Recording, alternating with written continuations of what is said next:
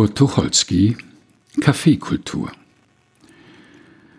Dass das wahrhaft Gute sich immer durchsetzt, dafür liefert einen eklatanten Beweis das Kaffee, welches sich trotz der Hochflut von Neuerscheinungen dauernd in der Gunst des Publikums auf dem Berliner Westen behauptet. Und dies kann auch bei der Originalität dieses Cafés kaum Wunder nehmen – man empfindet immer wieder die wohltuende Wirkung abgetönter Beleuchtung, stilvoller Dekorationen und all dessen, was eine gediegene Innenarchitektur anregend und doch maßvoll geschaffen hat. Speisen und Getränke entsprechen der Fashionabilität des Lokals.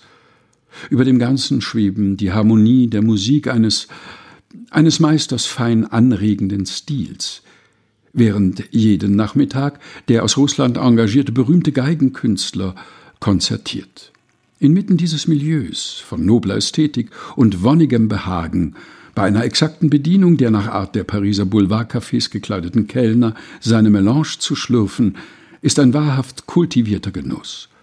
Und so hat sich denn auch das Café zu einem bleibenden Rendezvous der Leute von Geschmack in Berlin W herausgebildet.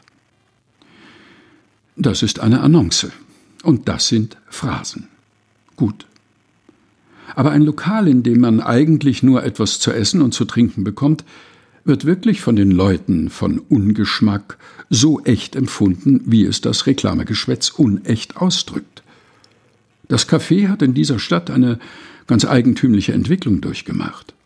Was es in Wien ist, weiß man.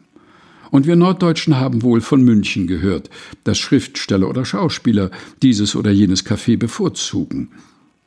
Hier kannten wir dergleichen früher nicht. Es gab wohl eines, dessen Besucher auch nach außen hin nichts unterließen, um ihre inneren Fähigkeiten zu dokumentieren, aber im Großen und Ganzen hatten wir doch mehr Konditoreien, artige kleine Räume mit roten Samtmöbeln, in denen sich Liebespaare trafen, küssten und einen Apfelkuchen verzehrten. Heute? Heute sind wir so weit gekommen, dass der Berliner, der abends zu Hause bleibt, nächtens noch polizeilich bestraft wird. Man geht aus. Und die Psychologie der Ausgeher ist merkwürdig und unverständlich wie ihr ganzes Gehabe. Das Café, das immer fantastischere Namen bekommt, wir haben schon ein Luxuscafé, wird von diesen Menschen wirklich als ein sympathischer Kulturträger der Moderne empfunden. Nicht wahr? Da ist ein rauchiger Raum, mehr oder weniger bunt, denn auch das gute Kunstgewerbe hat sich der Cafés angenommen, und meist sind sie hübsch und aufdringlich eingerichtet. Dicke Rauchschwaden ziehen durch die Luft, hinten schnarrt und quiekt eine Kapelle, es riecht nach Bier, Kaffee, Speisen und vielen menschlichen Parfums. Ich habe eine Menge Cafés gesehen, solche mit brillanten Schiebern und Kokotten und einem biederen Künstlerpublikum und solche mit ausschweifenden Bourgeois und mit Ladenjünglingen und ihren Verhältnissen. Ich habe nie begreifen können, was die vor Langeweile glotzenden Besucher in diesen Räumlichkeiten wollten.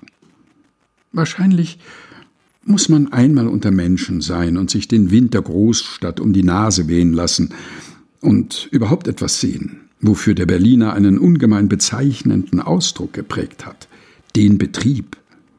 Betrieb ist etwas Undefinierbares, erinnert leicht an das geschäftsmäßige Gebaren in einer Fabrik und, und fasst das Café wohl nicht zu Unrecht als Amüsierwerkstatt auf.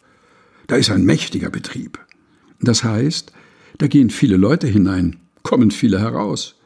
Das Ganze ist etwas lärmend, laut, knallig und durchaus nicht sehr wohlfeil. Die Kaffeehausbesitzer plakatieren geradezu Stimmung, Humor, Betrieb. Es ist verwunderlich, woher sie das vorher so genau wissen. Ignaz Vogel alias Kurt Tucholsky Kaffeekultur gelesen von Helga Heinold